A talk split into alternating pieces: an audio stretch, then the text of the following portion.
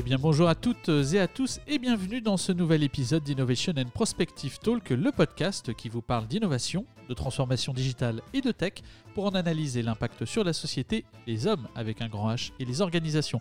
Je suis Mathieu Deveuf-Rouchon et je suis accompagné de Lionel Tardy. Bonjour Lionel. Bonjour Mathieu, bonjour Emmanuel, bonjour à toutes, bonjour à tous. Aujourd'hui le thème de ce talk sera les nouvelles expériences utilisateurs entre innovation et émotion quelles sont-elles? Quels sont leurs leviers d'adoption? Pour en parler, nous recevons Baptiste Rongier, directeur conseil et spécialiste en mobilité et expérience innovante chez Emotic. Mais avant Mathieu, nous sommes en ligne avec Emmanuel Leneuf pour sa synthèse de la semaine.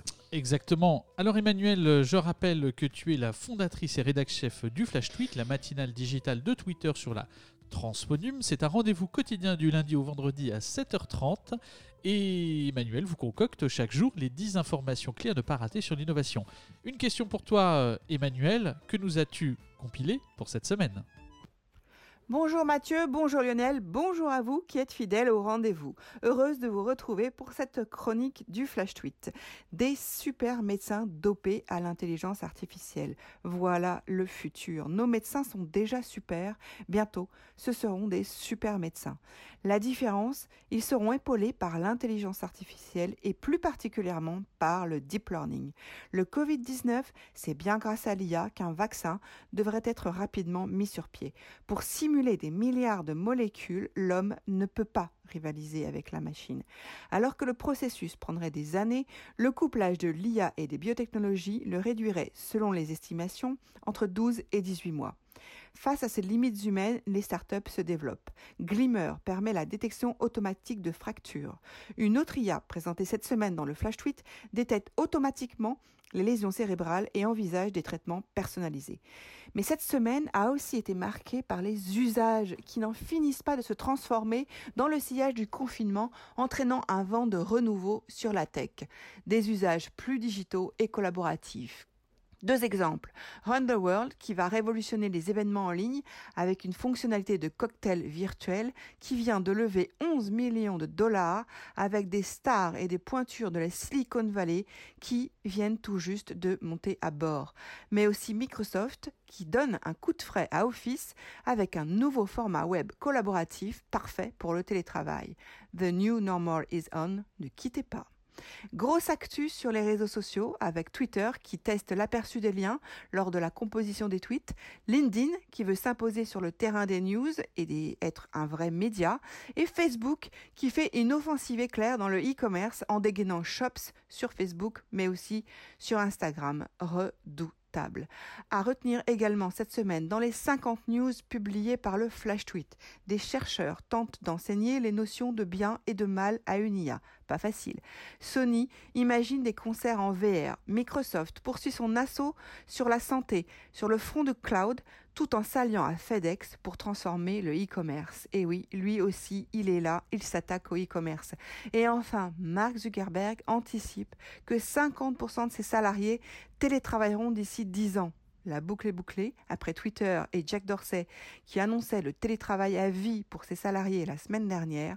Le télétravail va-t-il devenir la nouvelle norme? Alors voilà, c'est fini pour aujourd'hui. Pour retrouver l'intégralité du Flash Tweet Hebdo, vous avez rendez-vous sur le site du Flash Tweet. Et pour les nouvelles fraîches, c'est tous les matins à 8h sur Flash Tweet et à 19h30 pour le replay. Je vous dis à la semaine prochaine. Prenez soin de vous, à vous les studios, pour la suite de ce podcast Innovation and Prospective Talk 100% transphonum. Hashtag stay tuned. Eh bien, merci euh, Emmanuel pour cette euh, compile hebdomadaire des innovations euh, à ne pas rater. Et on passe maintenant avec Lionel au dossier du jour. Et oui Mathieu, cette semaine, nous allons partir à la découverte des nouvelles expériences utilisateurs. Ces expériences alliant innovation et émotion, des expériences où la technologie, toujours plus invisible, engendre des ressentis cognitifs nouveaux. Quels sont les sous-jacents de ces réalités expérientielles? Quels sont leurs leviers d'adoption? Autant de questions auxquelles Baptiste Rongier, directeur conseil en charge des expériences innovantes chez Emotic, va avec talent, nous en sommes sûrs, et expertise, nous répondre. Bonjour euh, Baptiste. Bonjour à tous les deux. Alors, euh, la première question euh, me revient. Euh, alors, émotique en quelques mots, parce que nous, on, se connaît, on, surfe sur notamment le CES ensemble et assez régulièrement tout au long de l'année sur d'autres événements avec Lionel. ta fonction et puis émotique en, quelques mots, s'il te plaît. Émotique, c'est une société française. On est basé à Nantes et on est présent à, à Paris. C'est une société qui est composée principalement de consultants en design de services et nouvelles technologies et on conçoit des interfaces innovantes. Voilà, ça c'est le, on va dire l'élévateur pitch un petit peu euh, qu'on peut utiliser au CES, évidemment, comme tu le sais. Euh, donc on fait des applications mobiles, euh, des showrooms multisensoriels et on propose cette expertise de bout en bout. on va pouvoir accompagner nos clients sur l'ensemble de la chaîne de valeur. Ça passe d'abord par de la stratégie, puis de la conception, de la réalisation, du déploiement et du suivi. Donc de manière générale, en tout cas, Emotic adresse les secteurs en B2B et B2B2C. Et on a euh, plus de références, en tout cas de nombreuses références dans le secteur de la mobilité, l'immobilier et l'énergie. Alors moi, en l'occurrence, je suis arrivé chez Emotic il y a, plus de six ans euh, en tant que responsable d'expérience utilisateur et je suis aujourd'hui euh, directeur conseil mobilité et expérience innovante. Euh, je suis basé à Nantes, mais vous pouvez me croiser euh, très régulièrement sur Paris. Et je participe au développement de, l'agence. J'accompagne les entreprises pour les aider à concevoir les projets digitaux. Et euh, grâce à mon parcours précédent en design de service, j'ai pu en tout cas acquérir un certain savoir-faire qui me permet d'analyser les besoins et d'apporter des recommandations stratégiques. Et comme tu le disais aussi en introduction, une part non négligeable de mon activité va consister à optimiser toute la connaissance qu'on a euh, par une veille constante des innovations techniques et d'usage et des méthodologies aussi que je prends soin de réinjecter après en interne et dans nos projets. Mais dans le cadre des nouvelles expériences innovantes, la technologie est centrale, ça on, on l'a bien compris dans ce que tu viens déjà de nous dire. Mais comment ne pas tomber dans la techno is a solution, de rester quand même centré sur l'humain? Alors c'est vrai que on se heurte euh, à, pas mal d'entreprises qui veulent à tout prix faire usage des nouvelles technologies, mais dont la culture, euh, les comportements, les compétences ne suivent pas forcément le rythme. Et euh, les technos, elles sont pas toujours intégrées de façon optimale dans les systèmes plus anciens. Je pense à certains de nos clients, voilà, qui ont eu un peu de mal à évoluer. Il y a un mantra chez Emotic que j'aime beaucoup qui est la technologie n'est pas une fin en soi. clairement, derrière ça se cache l'idée que l'outil n'est pas la solution. Nous, chez nous, en tout cas, on prône le H2H, human to human, plutôt que le M2M, euh, machine to machine. Et c'est important, en tout cas, chez nous, euh, qu'on se focalise euh, sur le besoin client. Donc, concrètement, ça veut dire quoi? Bah, Nous, on est là pour modestement challenger la vision de nos clients et les projeter dans un futur souhaitable, dans lequel les applications, elles vont être frugales et dimensionnées en fonction des besoins réels et à venir. Donc, il faut beaucoup d'écoute il faut jamais juger. Et euh, en tout cas, moi, j'ai la conviction euh, que la digitalisation pour la digitalisation ne sert pas euh, à grand chose et qu'il faut une capacité d'écoute importante. En tout cas, je pense que c'est ça qu'on a chez Emotic. Et pour challenger cette vision et projeter nos clients, on a des méthodologies qui sont centrées sur l'humain et pas centrées sur la solution. Et ça nous permet de gérer les choses correctement. voilà petite anecdote, hein, je pense que euh, si la solution, euh, dans l'absolu, nous pensons que c'est euh, un papier et un crayon, eh ben, c'est ce qu'on proposera à notre, à notre client et on lui dira. Alors, ce qu'on comprend, ce qu'on comprend bien, c'est que pour être basé sur l'humain, il faut être aussi à son écoute, il faut aussi euh, être à l'écoute des solutions marché qui, viennent se poser sur ces problématiques euh, humaines. Alors on visite ensemble de, nombreux salons. Alors cette année c'est un petit peu particulier parce que Covid euh, oblige, on n'a fait que le CES notamment ensemble.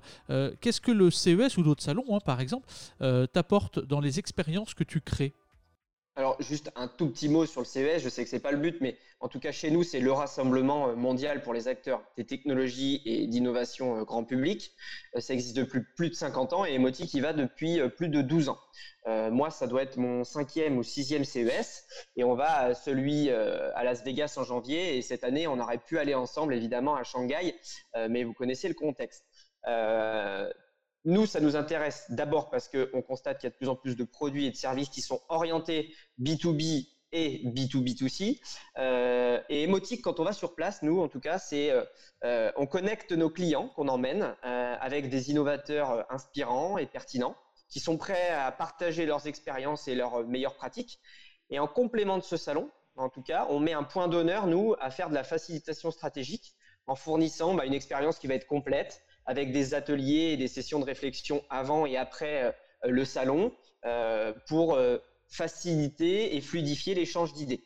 Donc voilà, ce qui est important aussi de retenir, c'est que, comme je vous le disais, notre métier chez Emotic, c'est de maîtriser ces technologies, donc il faut faire une veille constante. Donc on explore des nouveaux territoires d'usage très régulièrement.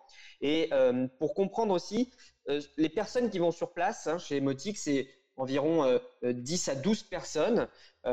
parmi ces gens, il y a les équipes opérationnelles qui réalisent évidemment tout au long de l'année une veille quotidienne en se déplaçant dans les événements internationaux pour s'inspirer, se projeter, euh, on va capter, comprendre et on va essayer de transposer surtout ces technos ou ces grandes tendances dans les projets de nos clients. Donc euh, on a coutume à dire qu'Emotic euh, n'est qu'un modeste chef d'orchestre, hein. c'est un agrégateur en somme des différents savoir-faire techniques et innovants au niveau mondial. il faut savoir que c'est environ de notre côté 500 heures de préparation pour trouver euh, les meilleures pépites mondiales qui vont changer l'innovation, euh, qui fera basculer euh, bah, de manière importante l'expérience que font vivre nos clients dans des secteurs comme l'immobilier ou la mobilité. Donc, on y va pour trouver le meilleur de l'innovation, mais de manière mondiale, et on arrive à présenter à des entreprises du CAC 40 euh, des startups israéliennes, par exemple, qui sont en train de proposer des produits qui vont bouleverser le marché et avoir un impact sur le futur euh, de nos clients. Mais que ce soit dans, une situation euh, comme celle d'aujourd'hui, qui est post-Covid, vois-tu un changement dans l'attente de vos clients? On a connu une sorte de POC folie ces dernières années. Et constates-tu que les investissements sont aujourd'hui plus raisonnés ou alors au contraire qu'il y a une volonté de persévérer à explorer et tester avec de nouveaux investissements toujours aussi importants dans de nouvelles directions? Ah, Évidemment, le, Covid est sur toutes les bouches en ce moment. Euh, nous, en tout cas, j'ai l'impression que notre philosophie euh, n'a pas beaucoup évolué et elle correspond euh, assez bien. le pré-Covid, avant ce qui s'est passé ces, ces, trois mois, nous militions déjà pour nous une utilisation relativement raisonnée des ressources financières matérielle et humaine chez nos clients. Et le POC, en tout cas chez Emotic, n'était proposé qu'après une première phase d'analyse et de projection, euh, prouvant que les chances de succès de ce POC étaient importantes et qu'il ne s'agissait pas d'un POC pour se faire plaisir. Donc on a bien connu hein, ce, post, ce, ce, POC folie, comme tu dis, Lionel. mais en tout cas, le post-Covid, il est un peu complexe à envisager aujourd'hui et il sera en tout cas à mon sens, plus raisonné encore chez nos clients. Donc, ça devrait rejoindre la vision qu'a Emotic euh, dans euh, la, frugalité dont nous devons faire preuve chaque jour. Donc oui, euh, comme je te le disais en toute transparence, il y a eu la POC folie. On l'a déjà vu et on l'a déjà refusé parfois. On pourrait même vous raconter une petite histoire hein, d'une banque au national qui nous contacte après l'achat d'une centaine de mondes connectés pour ses clients. Donc voilà, des gens qui sont passés par la solution, euh, qui sont venus nous voir avec euh, du matériel et qui ont voulu développer l'expérience à partir de la solution. Euh, on n'a pas pris part à ce projet puisque les expériences possibles étaient difficiles à envisager et c'est pas tout ça comme ça que nous on conçoit la manière en tout cas de, de travailler et de réaliser l'époque. Alors sur la, création des, expériences euh, à proprement parler, euh, l'exemple que tu, cites est euh, effectivement l'inverse même de ce que vous prêchez chez, chez Emotic. On a déjà échangé sur la partie, notamment un concept de, design to sprint, enfin une expérience que vous avez menée avec les équipes Insider au, Maroc en 2019, si je me souviens bien. Est-ce que vous avez réitéré l'opération? Est-ce que tu pourrais nous, parler du dispositif? Nous, le design sprint, c'est euh, un moyen euh, assez puissant qu'on a euh, qui nous permet de, prototyper des solutions sur une durée en général de 2 à 5 jours. Ça vient de, Google Venture, ça vient de, c'est eux qui l'ont créé en 2010 et on se l'est, on se réapproprié. Donc, le design sprint, vraiment, c'est un outil qui est très spécifique qui va aider le client à bâtir un produit ou de voir ce que va être le produit. normalement, c'est prévu pour durer sur 5 jours, mais nous, on l'a remodelé euh, chez Emotic. On est conscient évidemment des, contraintes financières et organisationnelles que ça peut avoir, hein, que ça peut impliquer, euh, puisqu'il faut mobiliser une équipe pendant une semaine. Donc, on a choisi des formats euh, bien souvent un peu plus courts, plus accessibles et qui permettent de phosphorer en seulement 2-3 jours. dans un lieu bien souvent un peu clos et on va être force de conseil, on va ajuster la méthodologie en fonction du contexte du client. Et pendant ces deux jours, on va être immergé avec des, professionnels qui vont vous guider pour extraire, on va dire, toute, l'essence d'une idée pour affiner les objectifs et comprendre l'ensemble des mécanismes euh, qui sera nécessaire d'activer pour concrétiser le, projet. Donc on a un résultat euh, immédiat, on peut tester le, potentiel. Euh, et nous, alors pourquoi on met en place ces design sprints, notamment dans le cadre d'une offre qu'on a chez Emotic qui s'appelle le Product Builder. C'est une offre qui permet d'accompagner des startups ou des spin-offs d'entreprises à créer leur produit digital et à le lancer rapidement sur le marché en fonction euh, du secteur d'activité, euh, Emotic peut même co-investir dans, le produit. Euh, en l'occurrence, on a réitéré l'expérience l'année dernière avec une société, la société Explore. C'est une société nantaise qui est, spécialisée dans le développement et la gestion de, solutions de veille et de bases de données immobilières et commerciales. Ils nous ont contactés l'année dernière et on a organisé un design sprint avec les équipes conjointe. Et au bout de quatre jours, nous avons pu présenter un produit euh, aux dirigeants de la société. Euh, c'est un produit qui s'appelle Carta et qui a été présenté euh, la semaine dernière aux clients Explore. Les clients Explore sont principalement de, l'immobilier. Hein. Le produit Carta, lui, est, un, est une plateforme de géodécision qui est dédiée au secteur de l'immobilier. Et grâce à cette plateforme, en deux clics, je peux savoir qui est le propriétaire et quel est le prix euh, du bien. En tout cas, les, retours sont déjà très positifs et très encourageants et ce dispositif a permis de lancer et d'enclencher ce, projet. Tu as collaboré déjà donc depuis six ans, comme tu nous le disais, avec les équipes d'Emotic et donc tu as collaboré à de nombreux projets comme la SNCF, comme ceux de la filière Bois, comme Nexity, encore dans l'immobilier, comme tu viens de nous en parler.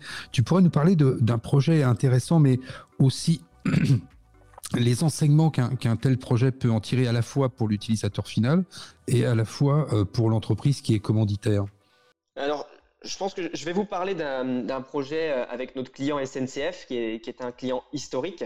Euh, on a réalisé pour eux le projet VI c'est les volontaires de l'information. Et vous les reconnaissez euh, bien souvent si vous utilisez et voyagez, ce sont ceux qui portent des gilets rouges dans des contextes un petit peu particuliers. Donc c'est un, dispositif euh, qui a été mis en place il y a plus de dix ans, euh, transverse à la SNCF, et n'importe quelle personne travaillant à SNCF peut se porter volontaire et mettre ce gilet rouge. comme il était un peu vieillissant et qu'il y avait des instabilités techniques, il y a eu une demande de refonte de ce projet. Donc d'un problème technique, en tout cas, nous, on a euh, rechallengé l'expérience globale. Et pour vous expliquer un petit peu euh, comment ça se, cadence, pendant euh, six mois, les six premiers mois, on a eu une phase de, prototypage, un petit peu moins de six mois, qui est rythmée par des ateliers avec les utilisateurs, de, la conception. On va sur le terrain, on fait des interviews, on fait des tests utilisateurs, des tests utilisateurs et on obtient un, premier, produit. Euh, ce produit s'avère euh, positif et on enclenche une phase d'industrialisation qui va durer à nouveau six mois. Pendant six mois, on a travaillé euh, à leur côté pour concevoir le produit, rythmé à nouveau avec des ateliers, des tests utilisateurs. On a été tester le produit dans des gares sur des grands départs de vacances pour vraiment le mettre à, rude épreuve. Et pendant cette phase d'industrialisation, nous, ce qu'on propose, en tout cas, euh, de travailler avec nos clients euh, euh, de manière avec une équipe qui est auto-organisée pour délivrer de la valeur assez rapidement. Donc, on propose de mettre en place un espace dédié, une war room qui est dédiée, qui va permettre de se focaliser sur le produit et de renforcer encore plus l'esprit d'équipe. donc, on a lancé un pilote dans cette gare et désormais, c'est lancé au national et le produit fonctionne. Les bénéfices derrière, pour l'utilisateur, bah, ils sont relativement simples. L'outil euh, qui a été euh, euh, conçu, il a été conçu avec les utilisateurs et il a été testé régulièrement sur le terrain. Donc, évidemment, on a rechallengé certaines fonctionnalités, on a revu des priorités, mais on a obtenu un produit qui répond aux besoins principaux des utilisateurs et surtout qui est accessible à tous. Et derrière, pour la SNCF, pour le groupe, il y a un double bénéfice puisqu'en fait, on s'est appuyé sur une de leurs démarches d'innovation euh, qui était testée évidemment sur ce produit. Et Emotic a contribué à la mise en place et à l'implémentation euh, de cette démarche d'innovation euh, pour améliorer la méthode. Donc voilà, concrètement, nous, ce qu'on retient sur un projet d'envergure comme ça, c'est que Emotic a quand même la taille de société pour répondre à ce genre de projet avec un déploiement au national. Alors bien entendu, euh, qui dit euh, futur déploiement euh, dit aussi peut-être analyse et anticipation des, tendances. On a connu bah, le CES Only cette année, certains d'entre nous le NRF peut-être. quelles sont les tendances en termes justement du X que tu pressens? Parce que naturellement dans les années à venir, à l'ombre d'une politique sanitaire renforcée comme celle d'aujourd'hui, il y a peut-être des éléments qui, vont changer. C'est quoi les, choses, les signaux froids ou peut-être même un peu plus chauds que, que tu ressens? Pendant ce Covid, j'ai pu lire beaucoup, euh, beaucoup d'études, beaucoup d'analyses. Euh, moi, ce que je constate, et, j'espère que c'est partagé, mais la crise du Covid, euh, j'ai l'impression qu'elle a amené une vraie explosion des usages numériques. c'est forgé en fait un, socle numérique qui est commun et quasiment mondial, sur lequel on va pouvoir s'appuyer dans les années à venir. j'ai un exemple un peu en tête. Hein. il y a des choses qui ont, qui ont changé, comme la télémédecine. avant et après le Covid, ça n'a plus rien à voir. La perception du métier et de la pratique elle a, fortement évolué. Et euh, je pense que même le médecin euh, qui peut assurer son rendez-vous de 20 minutes et de qualité apprécie grandement euh, cette manière de faire. Donc, en trois mois, je pense qu'on a gagné vraiment plusieurs années en termes de, maturité. Après, j'aimerais faire un, petit focus sur le domaine un petit peu qui est le mien, qui est plus la mobilité de demain, quelles sont les nouvelles expériences? En tout cas, comment on va se déplacer, comment on va favoriser la, distance physique, comment on va euh, rendre la ville plus agréable? Ce qu'on constate, en tout cas, euh, dans les expériences, puisque au-delà de l'UX, on va parler plus de, design de service, d'expérience vécue, on va avoir une baisse globale de la mobilité, ça c'est sûr, dans les mois et les années à venir. On va connaître euh, une augmentation de la sédentarité. Une des raisons, bah, c'est les nouveaux modes de travail, le télétravail qui, prend, sa, position. Et puis, à cette baisse aussi, il y a d'autres facteurs de démobilité qui sont plus difficiles à, projeter, mais qui sont liées à des évolutions sociales comme euh, la crainte de la foule, euh, le moral, euh, des évolutions aussi économiques sur tout ce qui va se passer autour du secteur culturel, touristique, de la restauration, et puis évidemment tout ce qui va être lié aux évolutions techno. Avec cette explosion, l'explosion des, usages dématérialisés durant la période de, confinement. Donc voilà, en tout cas, je pense que parmi les, principaux modes de déplacement, le transport collectif euh, va apparaître comme un système assez fragile et euh, le parcours utilisateur, il est dégradé. Et, c'est là où je voulais en venir sur euh, l'expérience vécue. On va pas pouvoir accéder à, de la vente à bord. On va pas pouvoir, on, va avoir des doutes peut-être pour savoir si le véhicule, on va pouvoir rentrer dedans si celui-ci est trop trop plein, les contraintes d'hygiène, les obligations de monter par l'arrière ou par l'avant. et, le design de service, l'expérience utilisateur en tout cas, doit permettre euh, d'obtenir euh, cette approche globale de parcours client et permettre de proposer en tout cas des recommandations. Et, il y a un gros travail à faire de ce côté-là et il va falloir nécessairement transformer les expériences et repenser l'aménagement des espaces euh, grâce à la, création de, nouveaux parcours. Et puis je voudrais faire un, deuxième focus sur le secteur de l'immobilier il semble difficile de savoir vraiment quel visage euh, le marché de l'immobilier aura, euh, mais malgré tout, les experts avancent des, changements de comportement. Et euh, la première tendance, en tout cas qui semble se profiler, c'est une envie ou un besoin, sans doute, des citadins d'acquérir un bien au calme et, et, proche de la nature. Alors, on sort un petit peu de, des technos, mais on parle de véritable expérience de vie. Et, derrière, ça a un impact, puisque euh, les citadins qui ont vécu le confinement dans leur petit appartement, bah, ils vont avoir envie peut-être d'une maison ou d'un jardin, euh, et, ils vont peut-être se projeter euh, dans une maison sur des villes plus attractives comme Nantes, Rennes, Bordeaux, Lyon, voire Marseille. Et, évidemment, ça va repenser comment on vit dans ces villes. Et puis par rapport à, va dire l'offre immobilière et euh, la digitalisation euh, des visites, euh, je pense que, en tout cas chez Emotic, nous on a mis en place des visites virtuelles qu'on a déjà déployées chez Nexity ou Bouygues Immobilier. vous n'avez pas à vous déplacer. dans les appartements, vous allez simplement aller voir le, le constructeur, rentrer dans un espace immersif et vivre une expérience, visiter l'appartement avec du multisensoriel. Quand vous ouvrez la fenêtre, vous avez l'odeur de la nature, etc. On arrive à projeter vraiment le client et à, s'appuyer sur ces visites euh, euh, virtuelles. donc voilà un petit peu sur, le, sur, les aspects mobilité immobilier. Et puis un dernier, si je peux me permettre aussi, on parlait de salon, on parlait de, CES. on a un constat qui est lié au salon, c'est que c'était un lieu de business, un canal d'acquisition pour certaines entreprises. Et en ce moment, il n'y a plus d'événements. Donc, euh, euh, les clients se posent la question de comment vont évoluer les, salons.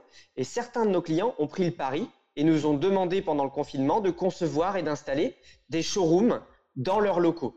Et ça va permettre de pallier à certains manques euh, liés à l'événementiel. Et juste un petit chiffre, pendant le Covid, on a signé deux showrooms, deux showrooms donc en entreprise pour que les clients puissent venir directement dans les entreprises, vivre une expérience et retrouver euh, une expérience qu'ils auraient pu avoir sur, euh, un, sur un, salon. Eh bien, écoute, euh, Baptiste, mobilité, design de service immobilier, showroom, visite virtuelle, digitalisation qui gagne des années avec cette crise sanitaire, tout ça pourra, pourra faire l'objet de futurs épisodes complets où on pourra se focuser sur certains de ces pôles que je viens de citer et que toi, tu as passé dans cette dernière question en revue. En tout cas, merci pour cet éclairage sur les méthodes qu'Emotic met en œuvre pour répondre aux besoins principaux des utilisateurs, tout en se situant au plus près des objectifs de ses clients. Merci à tous les deux. On se revoit très vite. Et en tout cas, euh, bah, sachez que, en tout cas, chez Emotic, c'est relativement simple. On, va continuer de donner le meilleur de nous-mêmes. Et puis, euh, dans un contexte un peu plus complexe, on est là pour aider nos clients euh, dans leurs besoins et, sans doute euh, des besoins qui vont s'accentuer. Et, et, euh, le fondateur, a, en ce moment un mot à, la bouche, c'est de dire que la crise vraiment sera le moteur et qu'on est confiant, même si on n'est pas naïf et que l'avenir ne sera pas si facile que ça. Et eh ben ce sera le, mot de la fin. Et Lionel, je te propose de passer comme chaque semaine et eh ben, la partie start-up que nous as-tu préparé cette semaine alors, start-up cette semaine, écoute, on va parler, on va parler d'une petite start-up française qui s'appelle Agilis.